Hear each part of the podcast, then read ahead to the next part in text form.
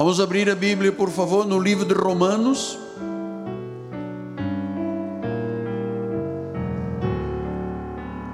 Capítulo de número 5.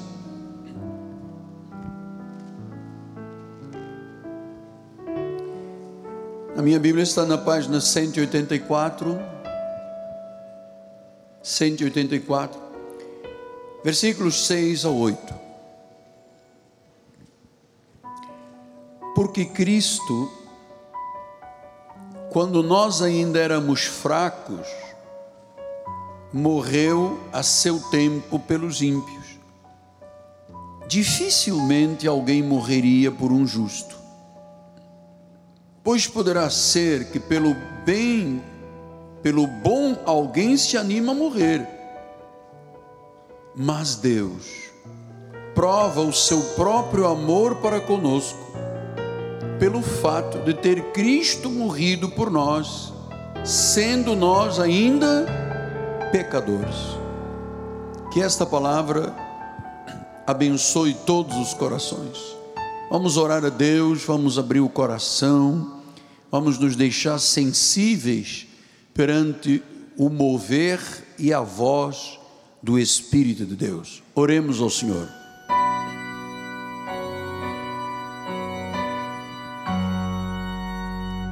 Pai amado e bendito, eu sinto uma paz inexplicável. Uma paz inexplicável. uma paz inexplicável. Sabemos que isto é fruto de sermos presos de esperança. E neste momento, Pai, nós queremos ouvir não a voz do pastor da igreja, queremos ouvir a tua voz Queremos saber o que está aí dentro do teu coração, Pai. Queremos conhecer as profundezas do coração de Deus. Por isso, Senhor, que no abrir da minha boca sejam as palavras, ó oh Deus, faladas por ti, por intermédio dos meus lábios, e que os mistérios sejam revelados em nome de Jesus Cristo. E a igreja do Senhor diga: Amém, Amém e Amém. Muito obrigado, bispo. Graças a Deus. Graças a Deus.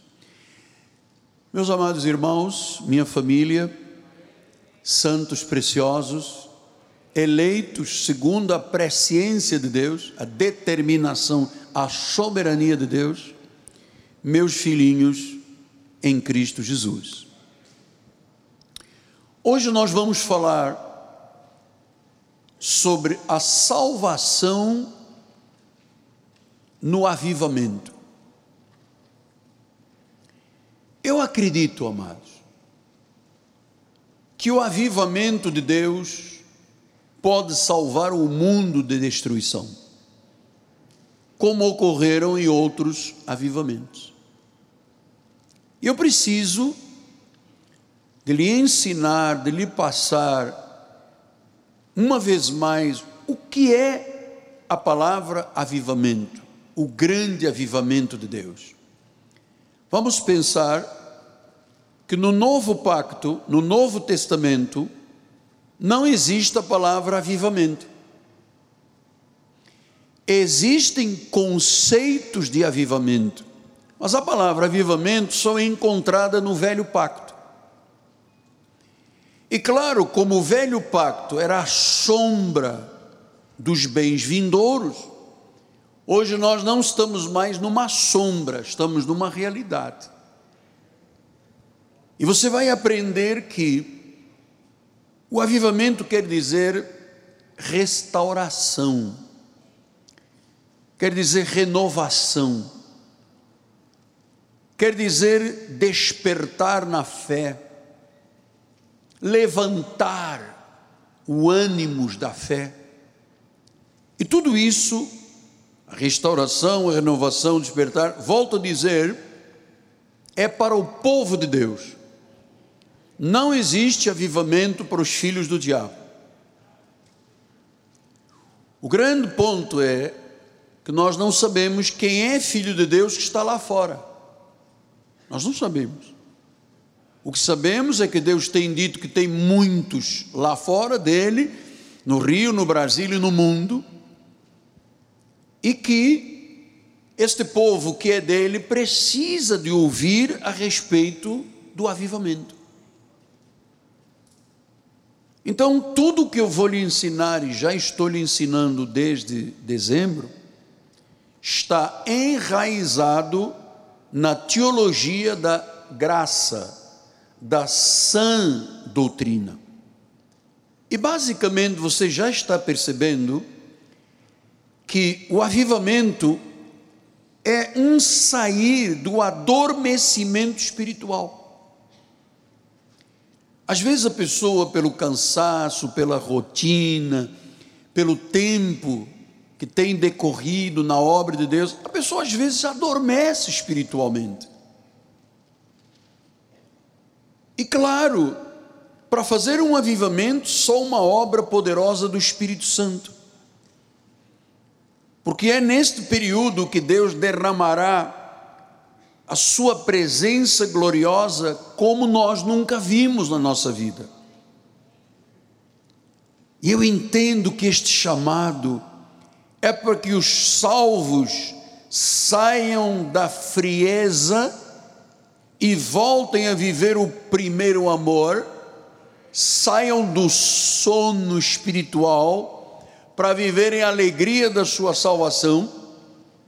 E você já está percebendo que isto é para a igreja, é para a igreja e para os que ainda Deus não manifestou a salvação, mas que o fará através desse tempo de avivamento. O que Deus está querendo, apóstolo? Que o seu povo experimente um novo sentido de vida.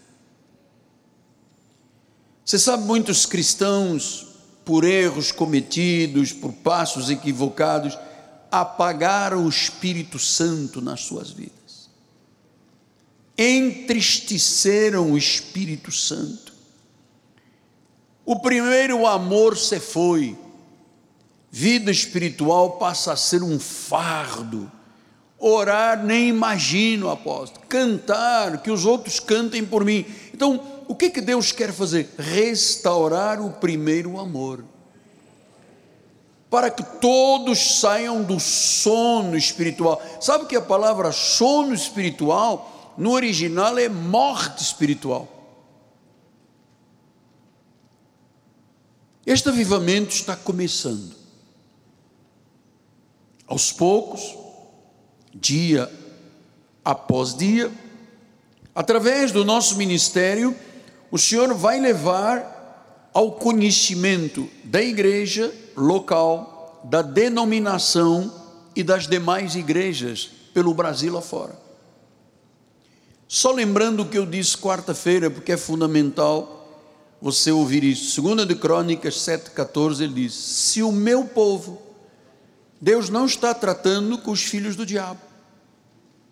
Ele disse: O meu povo, aqueles que foram salvos. Aqueles que passaram por uma regeneração, aqueles que passaram por um novo nascimento, aqueles que saíram das trevas para a luz, das garras de Satanás para as mãos de Deus, disse: O meu povo. Portanto, não é todo mundo, é o meu povo, é o povo de Deus. Disse: Que se chama pelo meu nome. Se este povo se humilhar se não for soberbo, se não for vaidoso, e, me, e começar a orar, e me buscar, e se converter dos seus maus caminhos, o meu povo em maus caminhos, aporta. Sim, temos muita gente aí, eu lhe digo, 60% do povo de Deus das igrejas no mundo, hoje não estão mais nos bons caminhos de Deus. Então disse que se converter dos seus maus caminhos, começar a orar, me buscar, é, se humilhar, então, baseado nesse fato, esta é a condição que Deus estabelece. Eu ouvirei dos céus, eu perdoarei os seus pecados, do meu povo, eu perdoarei os seus pecados. E aí a condição de sarar a terra está estabelecida. Chama-se o avivamento. Sarar por quê, apóstolo? Porque o Brasil é um país doente espiritual. Você pode estar sendo envenenado pelas mídias sociais, pelos canais de televisão. Nosso país está hoje com orgias, com bebedices. Hoje na Vila Olímpica de sábado para domingo, eram sete horas da manhã, ainda tinha um baile rave funk. Tum, tum, tum, lá, lá o povo em orgias, bebedices, drogas, prostituição, sexo. Oi, as pessoas não têm ideia do quanto Deus está triste com este país. Então ele disse: O meu povo.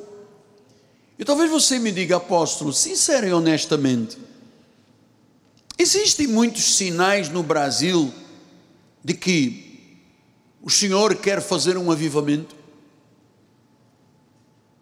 No momento, não. No momento não há nenhum sinal. Continua corrente não sei de quê, fogueira não sei de quê, sabonete não sei de quê, sal não sei de quê, óleo que veio, continua. Eu estou no ministério há 43 anos, vou fazer agora dia 7 de março. Quando eu comecei o ministério, ah, já era isto, já era isto que chamava o Evangelho. Eu dizia, mas Senhor, sal, óleo. A minha pergunta é: essa gente que bebeu óleo, comeu sal, varreu as ruas, andou com palmas de palmeira, fez todas as correntes do mundo possíveis e imaginar, tem vida transformada? Não. Foram salvos? Não que o único salvo é Jesus. Então, não existe neste momento um sinal a não ser o que Deus está fazendo com o nosso ministério. Não existe. Continuam as irmãzinhas na rua com roupa por aqui, pelos pés, dizendo que um coque, porque se não tem coque, Deus não opera. Ontem eu falava, ontem, ontem eu falava com uma senhora e ela dizia: Eu gosto mesmo é do monte, eu gosto mesmo é do sacrifício, eu nasci para isto. E Jesus? Não está. Então, Abacuque, lembrando quarta-feira, Abacuque 3,2 diz: Tenho ouvido, ó Senhor, as tuas declarações e me sinto alarmado. Aviva a tua obra, ó Senhor, aviva. Quer dizer que 60% do povo de Deus está dormindo. Não pensa nem sequer em Deus, Bíblia, igreja, dízimos, ofertas, evangelização. Não pensa em nada. Veja, Abacu diz: aviva a tua obra, Senhor, no decorrer dos anos, no decurso dos anos, faze-a conhecida. Lembra-te na tua ira, lembra-te da misericórdia. Então diz: veja Abacuque, trezentos e poucos anos antes de Jesus, ou perto de 400, ele já dizia: Aviva! Já o povo judeu daquela época estava num sono espiritual e o diabo pintando, desculpa a expressão acadêmica, não se levante, pintando e bordando com o povo. Eles iam para o exílio, pagavam o preço, voltavam do exílio, voltavam outra vez. Amado, o Senhor estava dizendo: aviva. Eu sei que Deus está querendo que nós todos tenhamos consciência de que Deus está profundamente ofendido com os pecados e o modo de vida dos cristãos, porque isso não é uma palavra para o filho do diabo, é para o cristão, para o cristão já salvo e aqueles que serão salvos em função do avivamento. Se você fosse ontem lá na cidade olímpica, no Rave, Posso lhe garantir que tinha muito crente hoje. Muito. Que hoje não foi à igreja, porque acabou 8 horas da manhã, não deu. Se você for à praia agora da Barra, metade da praia são crentes. Que Deus está longe deles, porque simplesmente, amados, hoje em dia, lhe digo isto com temor e tremor, nós vemos grande parte daquilo que se chama de igreja afundada num estado de apostasia. Eu me recordo, eu tinha um pastor muito meu amigo, nem sei se já faleceu há muitos anos atrás, em Portugal. Era um homem muito conceituado, muito respeitado, era das Assembleias de Deus, então era uma pessoa muito focada. E de vez em quando nós falávamos nas minhas idas a Portugal, e um dia ele me convidou para ir à igreja dele. E eu fui para pregar. E quando eu cheguei na porta da igreja, tinha uma placa grande, um quadro, dizendo: corrente de oração sexta-feira, distribuição de sal grosso domingo, óleo a quarta. Eu disse: só um momento, amado. O senhor é de uma igreja tão séria, tão honesta, tão grande. E o senhor é um dos líderes aqui de Portugal. E o senhor tem um um menu na porta da igreja. O que você quer comer hoje? É sal, é óleo, é, é o quê? Eu disse: o senhor vai me perdoar, eu gosto muito de você, mas não vou pregar. Ah, não faça isso e tal. Eu acabei por ceder ao apelo, porque seria muito triste, ele já tinha anunciado a muita gente, mas eu fiquei boquiaberto. Como é que a pessoa se desviou da serenidade, da verdade, encaminhou-se. E eu perguntei: me digas aqui, por quê? Ele disse: não, porque tem lá um movimento, vai muita gente. Eu estou fazendo a mesma coisa para as pessoas virem para cá. Mas a igreja não é atrás, as pessoas não são atraídas pelo sal e o óleo. Quem faz essa atração é o Espírito Santo. Quem inclina o coração é o Espírito Santo. O senhor quer montar aqui um esquema, um circo? E olha, eu vou lhe dizer, nunca mais tive contato, porque uma igreja que entrou numa profunda apostasia. Olha, então nós precisamos de uma visitação de Deus. A nossa sociedade está muito doente. Mas Deus tem muitos para salvar aí no meio da situação que se vive. Amós 5:24 diz: "Antes corra o juízo como as águas e a justiça como o ribeiro". E lembrando o que eu disse na quarta-feira, Salmo 85, 6 e 7. Porventura não tornarás a vivificar-nos, veja, isto é o avivamento, tornar a dar vida, para que em ti se regozije o seu povo? Mostra-nos, Senhor, a tua misericórdia, concede-nos a tua salvação. Então, eu sei que é um ato de ousadia, o que eu estou fazendo hoje para o Rio, o Brasil e o mundo. Sei que o inferno está agitado,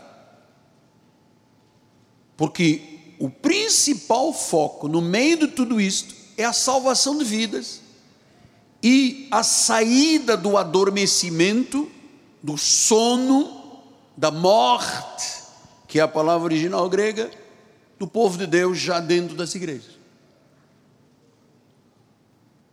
Então, pastor, o senhor tem dito que no meio do avivamento Deus vai salvar. Esse é o objetivo? Sim. Porque nenhuma ovelha se perderá. Pode se perder uma ovelha? Não. Ele vai varrer a casa até encontrar a dracma perdida. Ele faz qualquer coisa para que uma alma seja salva. Então, vamos agora focar. Aqui a sete minutos estamos ao vivo pela Com Brasil Nesta obra maravilhosa de Jesus, ele morreu pelos fracos, pelos pecadores e pelos ímpios. Diz em Romanos 5,10: porque nós, se nós, quando inimigos, ah, nós já fomos inimigos de Deus, sim, já fomos inimigos de Deus na carne.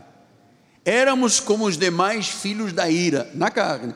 Diz: quando inimigos, o que, que Deus fez? nos reconciliou com Deus, mediante a morte do seu filho.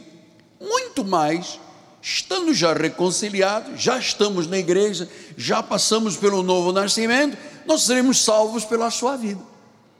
Veja, ele disse que mediante a morte de Jesus nós fomos reconciliados, éramos inimigos. E esta é a verdade do Evangelho, que eu vou lhe explicar esta manhã. A salvação de Jesus é para os fracos, os pecadores, os inimigos de Deus, que esta era a nossa posição antes da nossa salvação, e não pensar que Jesus veio para salvar os bonzinhos. Mateus 18, 11 disse: Porque o filho do homem veio salvar o que estava perdido. Olha, eu vivi 21 anos perdido dentro da igreja católica, pastor Robson, pastor Túlio, bispo Vladimir, pastor Moisés, bispo Químio. Eu tenho todos os nomes na cabeça. Então ele disse: Ele veio salvar aquele que estava perdido. Eu estive perdido 21 anos com Nossa Senhora de Fátima, com São Judas Tadeu, com idolatria, com confissão, com procissão. Eu nem sabia que existia Jesus. E Deus foi, permitiu um acidente, e quando eu estava véspera de ser amputado, chega o anjo e diz: Tu serás um pregador que levarás a palavra de Deus à volta do mundo. Ele me achou. O que, é que eu fiz de esforço? Nada, eu só queria morrer. Marcos 2,17 disse: Tendo Jesus ouvido isso, respondeu: Os sãos, os religiosos, os santinhos, não precisam de médico. Quem precisa de médico são os doentes. Eu não vim chamar justos, eu vim chamar pecadores. Então a salvação é para os pecadores, para os inimigos. Agora nós sabemos, à luz da graça de Deus, que estes são os eleitos, os escolhidos, os predestinados, que estão aí espalhados pelo mundo. E esta afirmação é muito forte, amados, muito forte. Cristo morreu para salvar os pecadores. Uau! Eu pensei que era para salvar os bonzinhos, que dizem: Ah, eu sou merecedor, pelo amor de Deus. O vovó já era espiritista, me passou essa veia. Eu gosto de um gongá, só faço bem, só faço caridade. Ah, perdão, se você não largar isso tudo, você não será salvo. Porque Jesus disse que ele não veio para salvar os bons, os saudáveis, veio para salvar os pecadores. Em Lucas 5, 27 diz assim: Passadas essas coisas saiu, saindo, viu um publicano chamado Levi. Sabe, Levi, o, o verdadeiro nome dele é Mateus, né? publicano Mateus. Viu um publicano chamado Levi assentado na coletoria e disse: Segue-me. Versículo número 28. Ele se levantou, deixou tudo e seguiu. 29. Então lhe ofereceu, Levi, um grande banquete em sua casa. Numerosos publicanos e outros estavam com eles à mesa. Os fariseus, os escribas murmuravam contra os discípulos de Jesus e perguntaram: Por que comeis e bebeis com estes publicanos, com estes pecadores? Respondeu-lhe Jesus: os sãos não precisam de médico, os doentes sim. Versículo 32. Eu não vim chamar justos. Portanto, a mensagem do Evangelho não é para o justo, o bonzinho, o religioso, que se benza toda hora, que reza muitos rosários. Não, ele diz: Eu vim chamar pecadores, para que eles se arrependam. Paulo explicou isto, para que eles se reconciliem com Deus. Então, a salvação eterna é oferecida por Jesus. Apenas os pecadores, os ímpios, os fracos, que nós sabemos quem são, os predestinados, eleitos, escolhidos, serão transformados. E eu vou lhe dizer, amado, a única religião que salva pecadores é o cristianismo. Única. Todas as demais religiões dizem: se você for bom, se você for perfeito, você será salvo. E esta tem sido uma mentira que tem enganado os povos ao longo de séculos. Dizer que a salvação é para os justos, para os bons, vai anular o sacrifício de Cristo, o sangue de Cristo. Porque o sangue de Cristo nos lavou. Nós éramos como escarlate, vermelhos, como carmesim, e ele nos lavou. Se eu disser que já sou branco como a lã e como a neve, não serve para nada o sangue de Jesus. Então, amados, não há salvação sem ser por Jesus.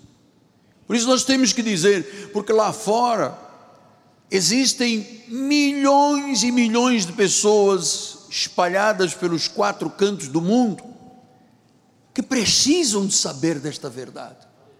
Aqui, os vizinhos, o bairro, é, o município, tem milhares e milhões de pessoas, talvez no estado do Rio, que precisam de saber quem é Jesus.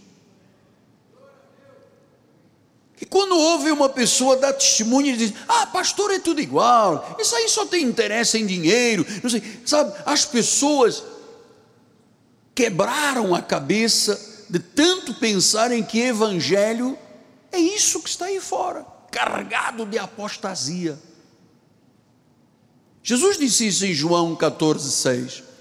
Respondeu-lhe Jesus: eu, leia comigo, vamos alegrar o coração. Eu sou o caminho, eu sou a verdade e eu sou a vida. Ninguém vem ao Pai senão por mim.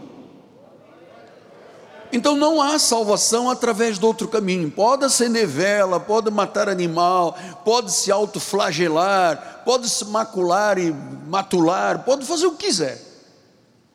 Jesus diz: Eu sou. Atos 4,12 disse: Não há salvação em nenhum outro, porque abaixo do céu não existe nenhum outro nome dado entre os homens pelo qual importa que sejamos salvos. Diz que não existe outro nome.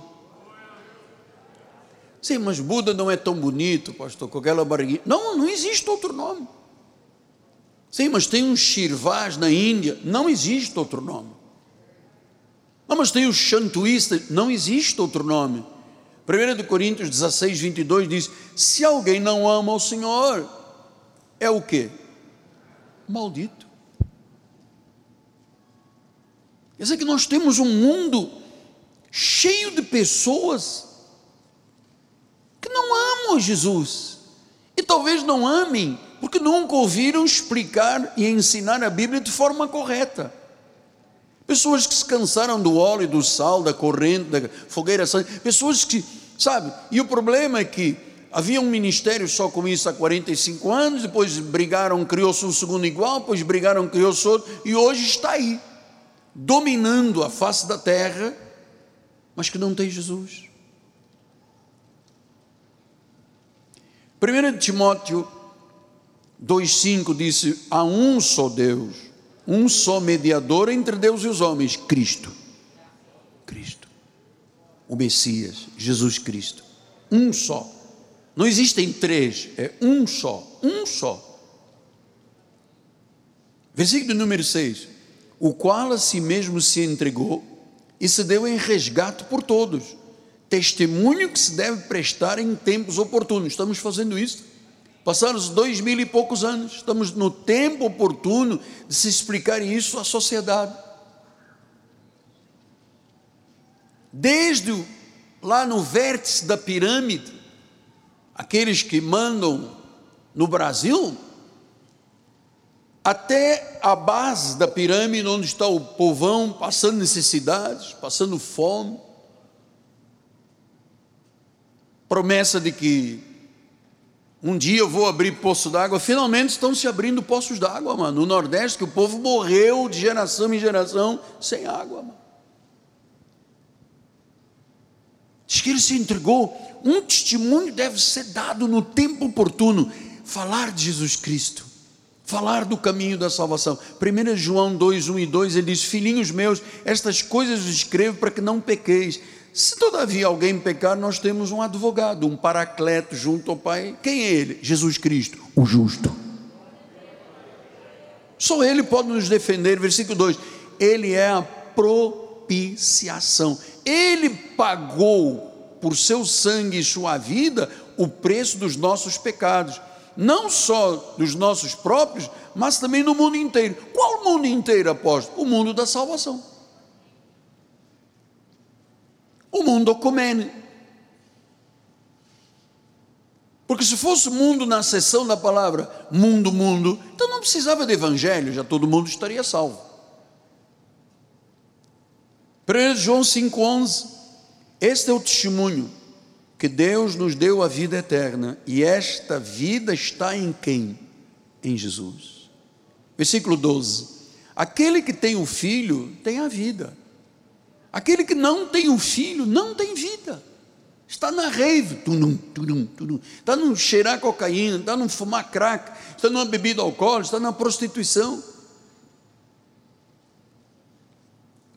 Romanos 10, 9 diz: Se com tua boca confessar Jesus como Senhor e em teu coração creres que Deus o ressuscitou dentre os mortos, tu serás salvo. É a confissão de que Jesus é o Senhor. Então, o cristianismo é a única verdade. Todas as outras religiões não salvam.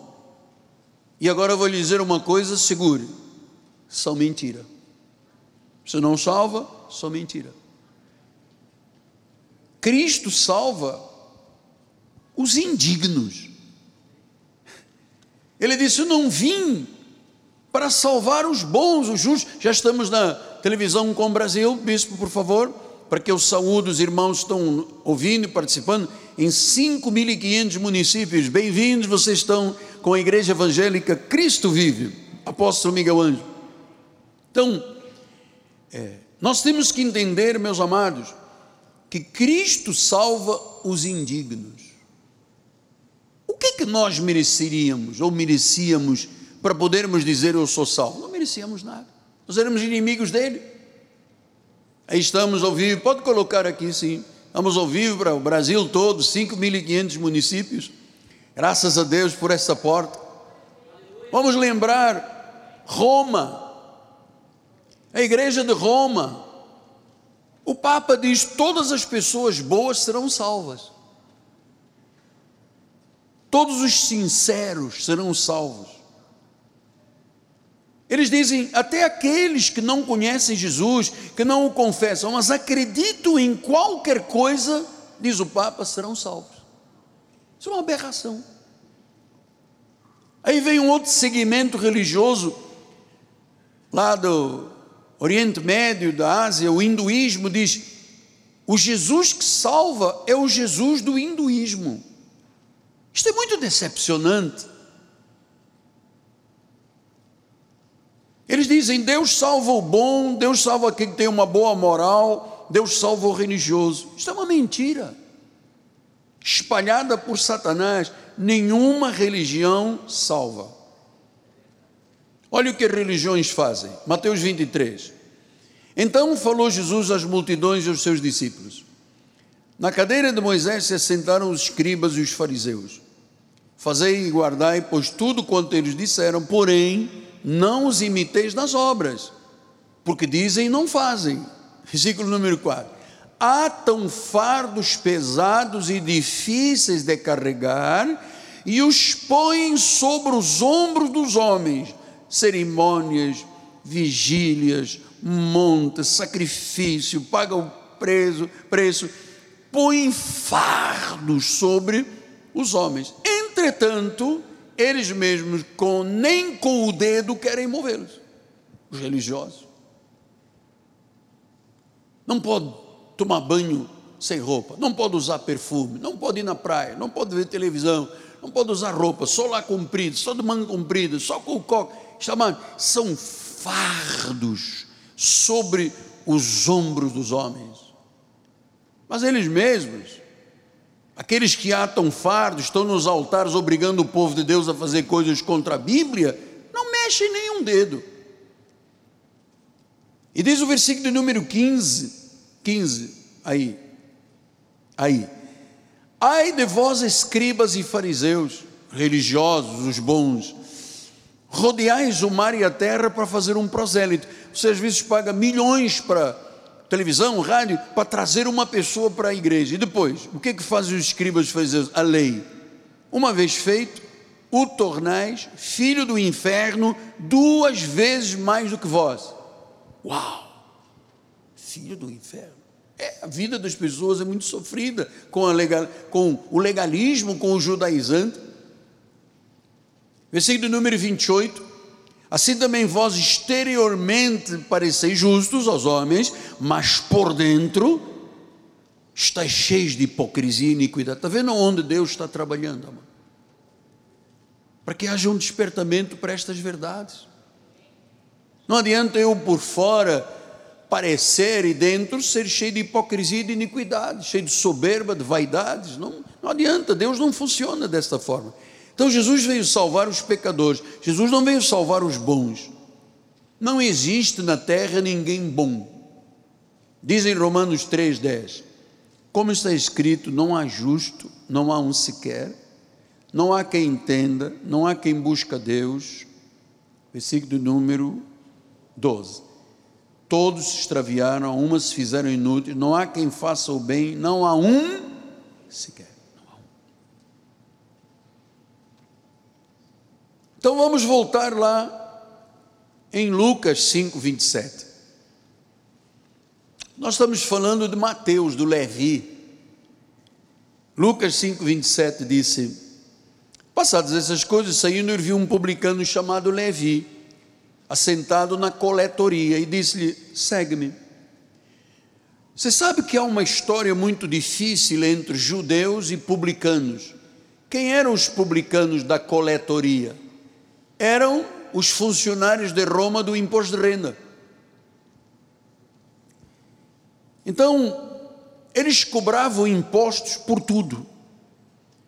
Se os judeus importavam alguma coisa, tinha imposto. Se exportava, tinha imposto. Se produzia, tinha imposto. Então, os judeus chamavam os publicanos de filhos do inferno.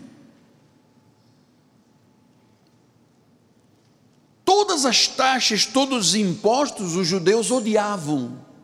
Chamavam eles filhos do inferno. Só que, quando Jesus chegou, ele não viu o filho do inferno. Ele viu um homem da salvação, que estava envolvido com coisas do infernais, que eles roubavam, se locompletavam, tiravam tudo do povo. Então, o que que Jesus disse? Segue-me. Segue-me. E olha, o ódio do povo judeu com os publicanos era tão grande que se um, se um judeu não pagava impostos, sofria castigos quebravam-lhe as pernas. Por isso eles eram muito odiados. Eles extorquiam os impostos, os impostos extorquiam, eram a pior raça daquele tempo na Palestina. Por isso você se lembra, antes de voltar outra vez a Levi, Mateus, em Lucas 18, 11, disse: O fariseu posto em pé orava de si para si, eu com eu, meu, meu eu, eu. E dizia: Ó oh Deus, graças te dou, porque eu não sou como os demais homens, o roubadores, está falando dos impostos né, dos publicanos, roubadores, injustos, adultos, nem ainda comeste publicano. Versículo de número 12: Jejuo duas vezes por semana, dou o dízimo de tudo quanto ganho. O publicano estando em pé, longe, não ousava nem ainda levantar os olhos ao céu mas batia no peito e dizia: Ó oh Deus, eu sou um publicano, eu sou um homem que rouba impostos, mas se propício a mim, pecador. Versículo 14: Digo-vos que este, que se humilhou, desceu justificado para a sua casa, e não aquele, porque todo que se exalta será humilhado, mas aquele que se humilha será exaltado. Então o pecador foi salvo, o religioso bonzinho não foi. Porque Jesus não veio para os justos e sãos, ele veio para os doentes. Então, quando ele disse, Levi, Mateus, siga-me, você sabe, a pergunta que surgiu dos religiosos da época foi: mas como? Ele está mandando o pior dos piores.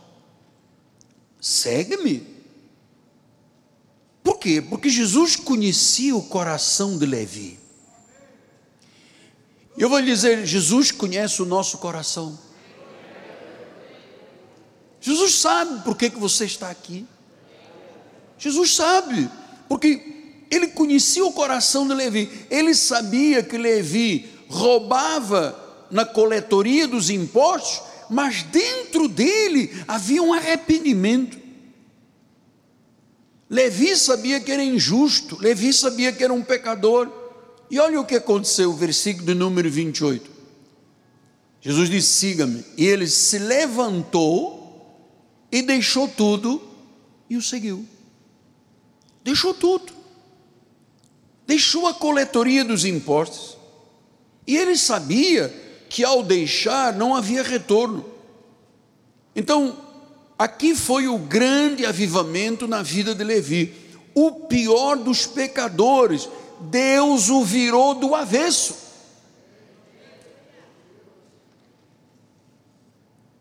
Colocou nele um novo coração, uma nova vontade.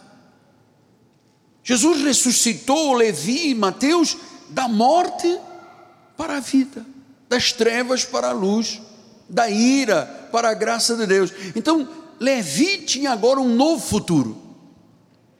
Ele perdeu a segurança material, porque os publicanos eram todos muito ricos, porque se lembra de Zaqueu, né? Se locupletava, se completavam com o dinheiro do povo, não é muito diferente hoje em dia, claro. E, e ele era um homem com segurança material. Mas quando Deus o virou do avesso, porque a obra não é aqui para dentro, é daqui de dentro para fora. Você sabe, Deus um dia me virou do avesso.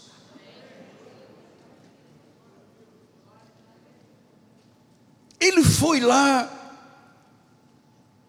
ao mais profundo do meu coração. Disse Miguel, com as tuas rezas, o teu rosário, se benzendo, usando uma placa bonita de São Judas Tadeu, amando Nossa Senhora de Fátima, acreditando em Maria, você não será salvo.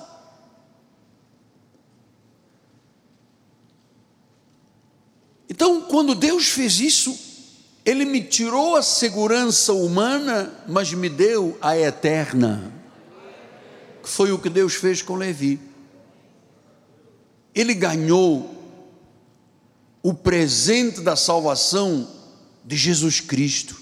Ele entendeu que Jesus veio para salvar os pecadores. Versículo 31 disse: Respondeu-lhe Jesus: Os sãos não precisam de médico. Quem precisa de médico é o doente. Versículo 32: Eu não vim chamar justos, eu vim chamar pecadores. Então, Levi sabia que estava muito doente espiritual. Todas as vezes que ele roubava, como era um eleito de Deus sem saber, todas as vezes que ele roubava impostos, ele dizia: Ai, minha alma, mas eu não posso sair disto.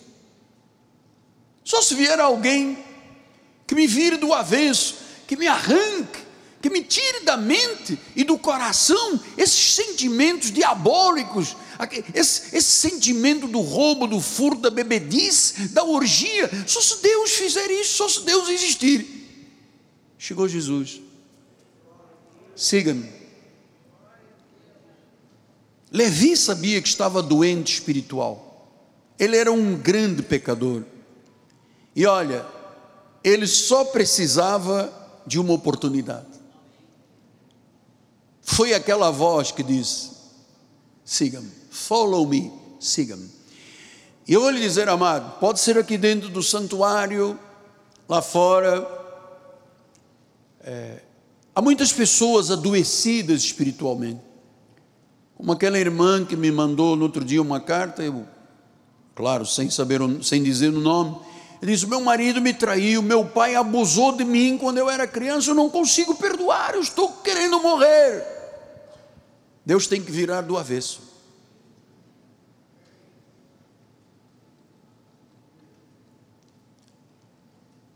As pessoas só precisam de uma oportunidade. É ouvir, siga-me. E diz o versículo 29 que Levi ofereceu um grande banquete em sua casa. Que numerosos publicanos e outros estavam com eles à mesa. Diz que ele fez uma festa. A alegria dele era tão grande. O fogo do Espírito Santo estava incendiando aquele homem, pecador, ladrão, que corrompia a sociedade. Quando ele ouviu, siga-me, ele disse: A minha oportunidade chegou, sabe? Levi começou a dizer a todos os amigos publicanos, coletores e prostitutas e a quem andava no meio deles: Eu sou um salvo. Jesus me salvou. Eu abandonei tudo que era segurança financeira, agora tenho a segurança da eternidade. E ele disse: Se Deus fez comigo,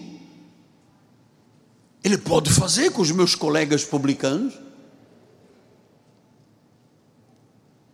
Então, ele disse: Eu vou chamar os meus amigos para verem a obra na minha vida e quem fez esta obra. Ele honrou ao Senhor dentro da sua casa.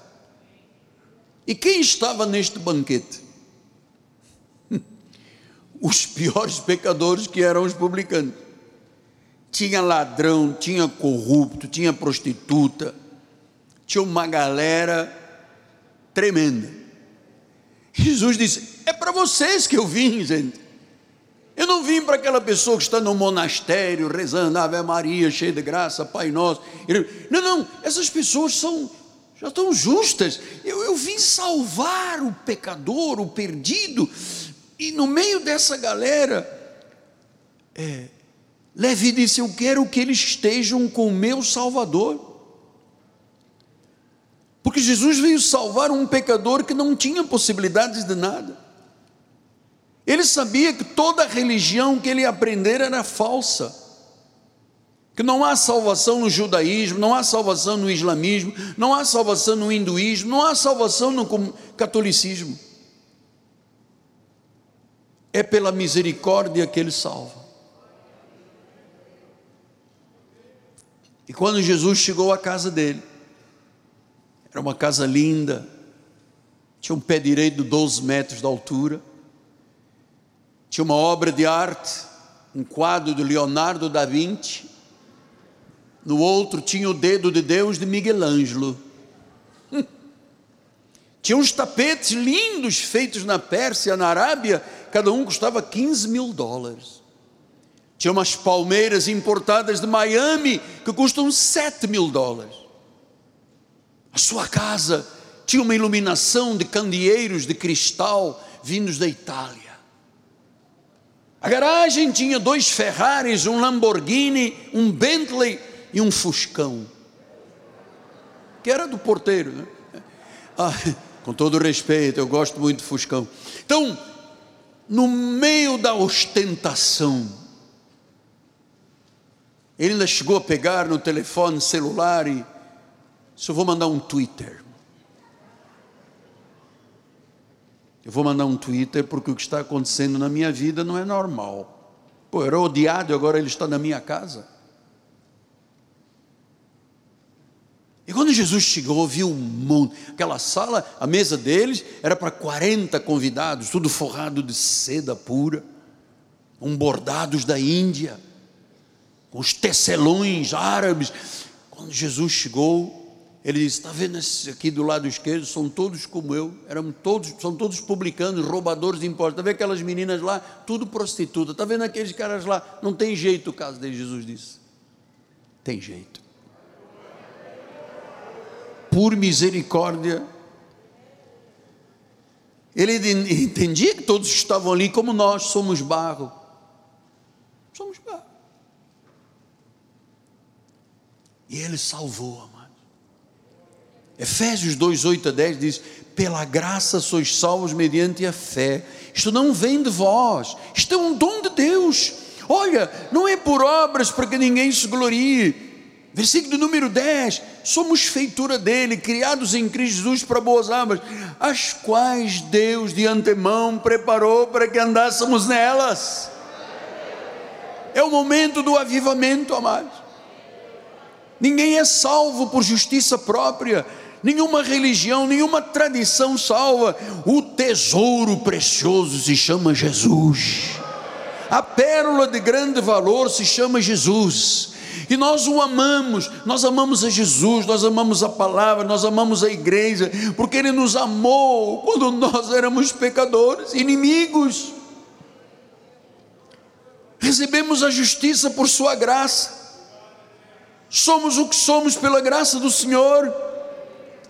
Um dia Deus nos viu como viu Levi sentado na porta do imposto de renda e disse: Levi, siga-me. Ele não hesitou, fechou a coletoria, entregou a chave. Estou aqui, Senhor, estou te seguindo. Então, nós seguimos a Jesus porque ele fez uma obra que nenhuma religião poderia fazer. Eu sou um novo homem, você é um novo homem, você é uma nova mulher, somos novas criaturas. As coisas velhas passaram.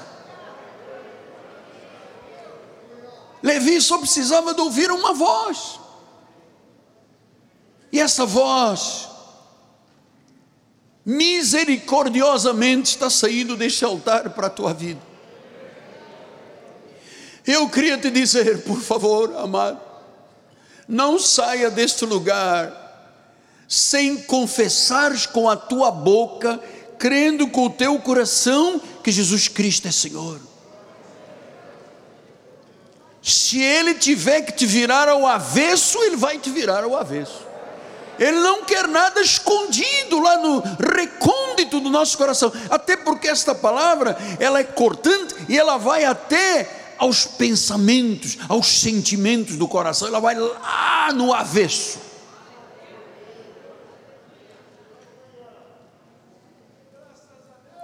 Não saia deste lugar, porque o avivamento passa pela salvação de pessoas que não sabem o que era salvação, não sabiam o que era salvação e apenas tinham uma vida espiritual formal. Eu sei que Deus trouxe alguém aqui esta manhã. Do outro lado, há muitas pessoas aprisionadas como Levi, pecando, roubando, orgia, bebediz, prostituição, avareza, sodomia. Tem muito, muitas pessoas neste país que são de Jesus, não sabem. Como Lídia, a vendedora de púrpura de Tiatira, quando Paulo começou a falar, ela era muito religiosa. Diz que o Espírito de Deus abriu o coração, virou avesso a vida dela. E ela compreendeu o que Paulo dizia. E foi naquele momento que ela foi salva. Eu sei que Deus tem um plano perfeito para esta manhã, para este dia, aqui dentro. Nós estamos chegando a 5.500 municípios. Quero mandar um abraço para Turbomil, um abraço para Zinzane, que dão força à nossa programação. Deus está chegando ao Nordeste, ao sul do Brasil, Minas Gerais, Estado do Rio, são 5.500 municípios. Há muita gente presa pela religião, há muita pre pessoa presa pelo espiritismo, pela feitiçaria.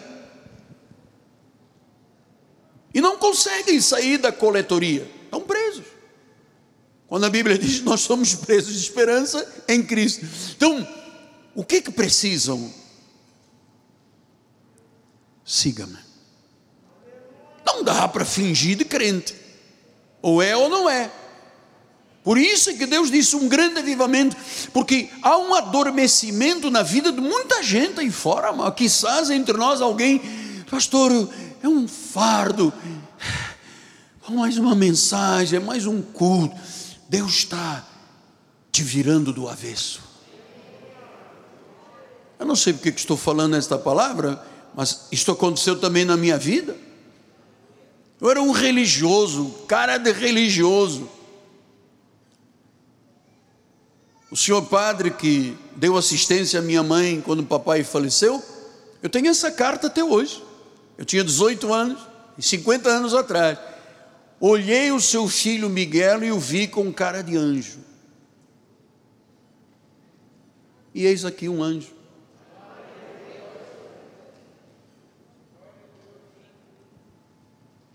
Mas eu não poderia só ter cara de anjo.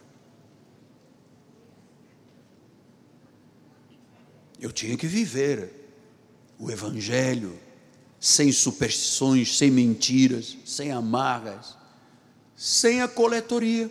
Estamos falando de coletoria como exemplo. Levi, Mateus sabia, estou roubando, estou prejudicando, estou me completando, mas não tenho forças para sair desse negócio. Tem toda a segurança material.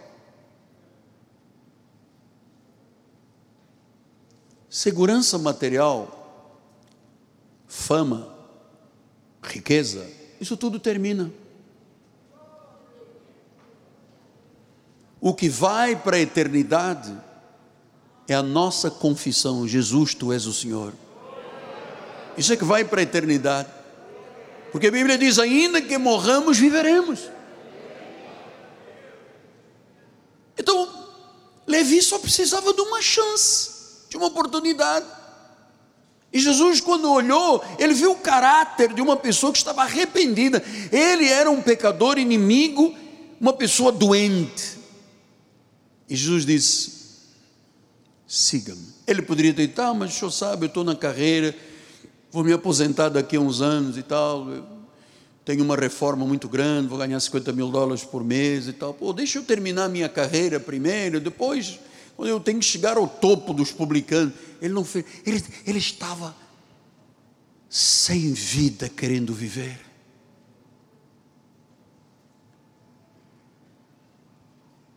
Ele disse: Por favor, tira-me deste tremedal, tira-me do fundo do poço.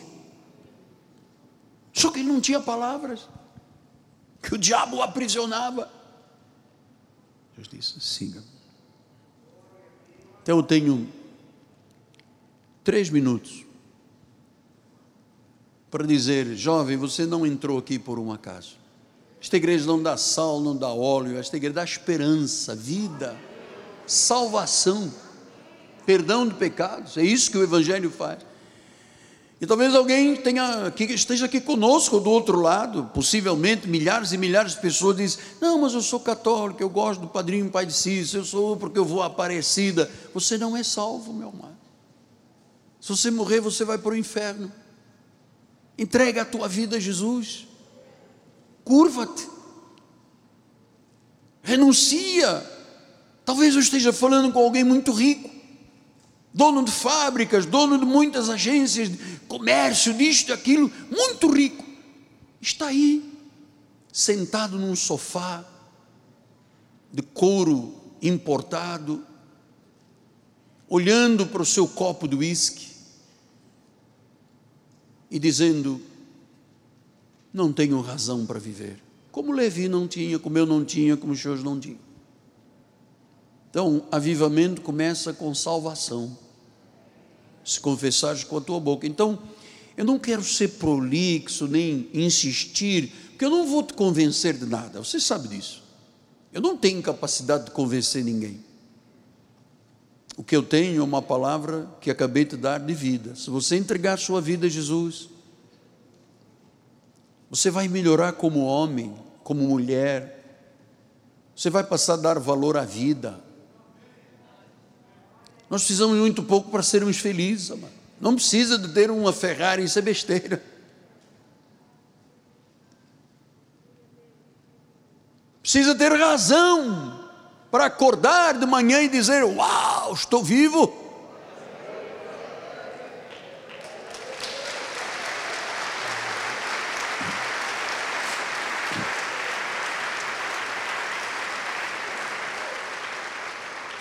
Às vezes basta um chinelinho havaiana, esses que têm um, umas pérolazinhas em cima, falsas. Então, basta um chinelinho, um shortinho, pode ser puído, pode ser já cozido 30 vezes, não tem problema.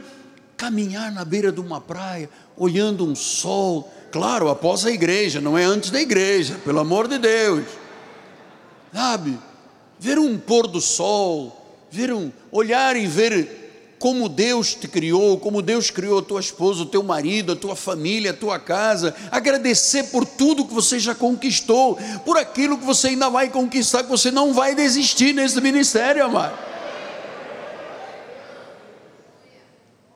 A tua língua vai mudar. A Bíblia diz: quem mentia não mente mais, quem roubava não rouba mais, quem fornicava não fornica mais. Então Deus, Deus, ele, ele, ele vira do avesso ele vai lá, às profundezas do coração. E é lá que está o problema. É na mente e no coração que está a nossa grande batalha. Entrega a sua vida a Jesus. Pastor, eu já tenho 12 anos aqui com o senhor. Você vive a vida espiritual, de oração, não falta os cultos, você está engajado, quer salvar almas, dá testemunho que às vezes a pessoa está numa rotina, meteu uma primeira e vai carro automático. E não se lembra do que é deleitoso estar na casa do Pai. E às vezes há coisas que ficam escondidas no coração, na mente, aquele grilo ah, você não presta, você não serve para nada, você é igual ao teu pai, você é inferior, você nunca vai ter nada, não vai conquistar nada. É lá um diabo lá, uh, soprando na mente e no coração. Siga. Você que está aqui pela primeira vez, Deus trouxe aqui por causa de um plano que Ele tem. Siga. Destrava essa porta da coletoria. Isso não te leva a nenhum lugar a não ser sofrimento. E vamos caminhar juntos. Você que está lá do outro lado, ligue para a nossa igreja. Rio de Janeiro 021 30 17 90 90 30 17 90 90 30 17 90 90 tem o telefone do nosso WhatsApp aí passando na sua tela Quem sabe nós temos pessoas, este programa, porque é satélite, então, chegando a esse mundo sul-americano, na Argentina, na Bolívia, no Paraguai, na Colômbia, no Uruguai, esses países vizinhos. Quem sabe há pessoas dizendo: Poxa, eu pensei que ia morrer sem nunca ser feliz, sem nunca ser realizado, sem nunca ter um prazer de viver, e agora Jesus chegou à tua coletoria. Come on, vamos, siga, entrega a tua vida a Jesus. Faz um ato de renúncia, de Senhor, eu renuncio. Pastor está falando coletoria, eu sei quais são os meus problemas. Então, eu renuncio à minha coletoria ou que me faz mal. Às vezes tem um homem muito agressivo, que maltrata a esposa, coitada, a esposa vive humilhada. Se abrires a boca, você vai ver o que, que eu te faço. Se contar para a tua família, eu vou matar a tua família. Tem gente lá do outro lado assim, amado, humilhada. Tem gente do outro lado, nós estamos chegando ao Brasil todo, são 5.500 municípios. Quem sabe você aceita essa violência sexual dentro da tua casa de um padrasto que chegou, que agora você permite que ele use as tuas filhas. Isso é uma coletoria, isso é uma prisão, isso é uma desumanidade. Jesus vai fazer festa hoje em tua casa, mano. Vai fazer festa. Aí, uma pergunta só para terminar. Você está acreditando em tudo que eu estou dizendo, mano? I hope so, eu espero. Porque eu estou aqui hoje como um preso de esperança, mano. Amarrado da cabeça aos pés em esperança. Não dá para fugir, não dá para pular desta esperança.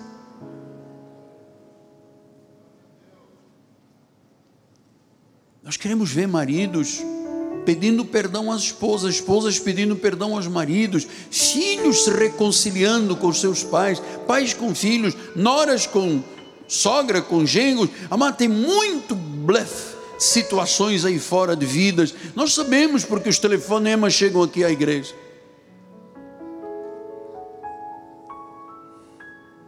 Sim, Deus. Ok. O Senhor está me dizendo, insista um pouco mais.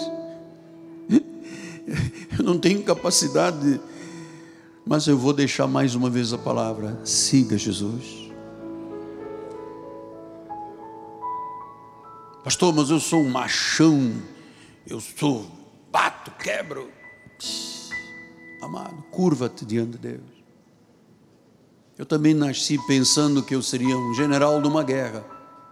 E hoje eu estou aqui sem capacidade física quase.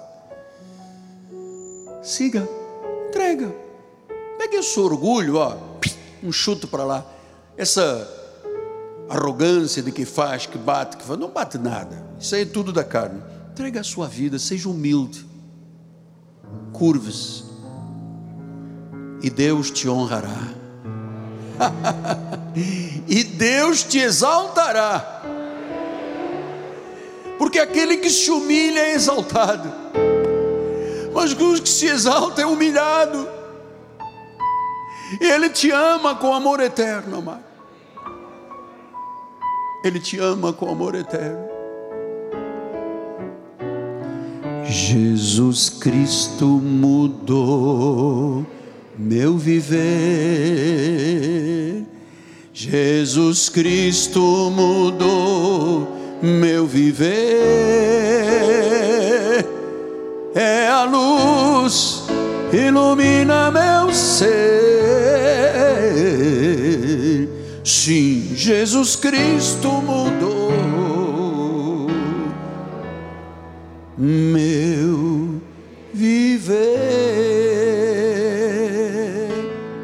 Você quer ficar de pé?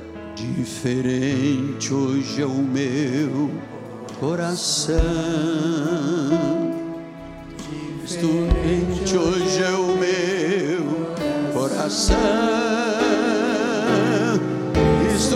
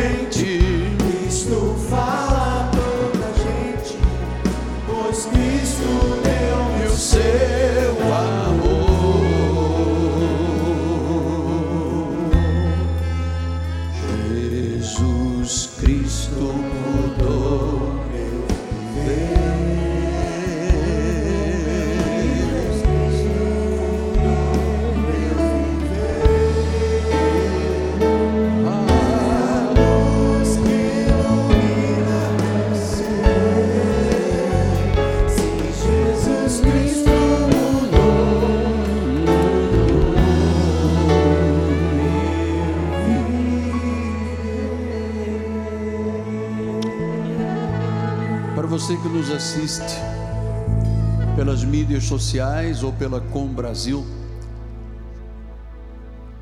se você entregou a sua vida a Jesus, faça-nos saber disto. Você é fruto deste ministério. Nós daqui a pouco estamos terminando a nossa reunião, mas eu sou um preso de esperança.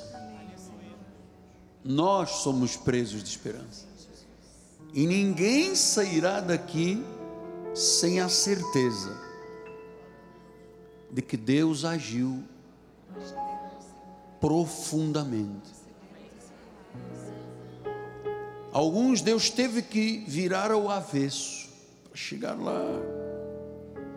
A obra está completa. Ele começa, ele termina. Ele tem o querer, ele tem o realizar. A bispa vai dar a bênção final. Mas como nós ainda temos 15 minutos para o meio-dia, quem precisar de voltar à sua casa, fica em paz com os anjos de Deus. Quem puder ficar mais um momento, nós vamos ainda cantar alguns louvores ao Pai. Tá bem? Bispa, a bênção final. Glória, Senhor. Vamos levantar as nossas mãos. Obrigada, Senhor, por esta palavra, Senhor, que aviva os nossos corações, Pai.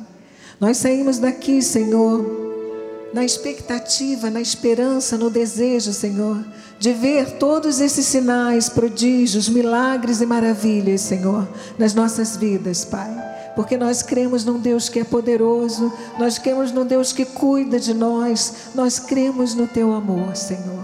E por isso te pedimos, põe os teus anjos à nossa volta, livra-nos de todos os males, guarda-nos por onde passarmos, Senhor, porque nós cremos que a tua graça, o teu amor e a tua misericórdia nos seguirão todos os dias.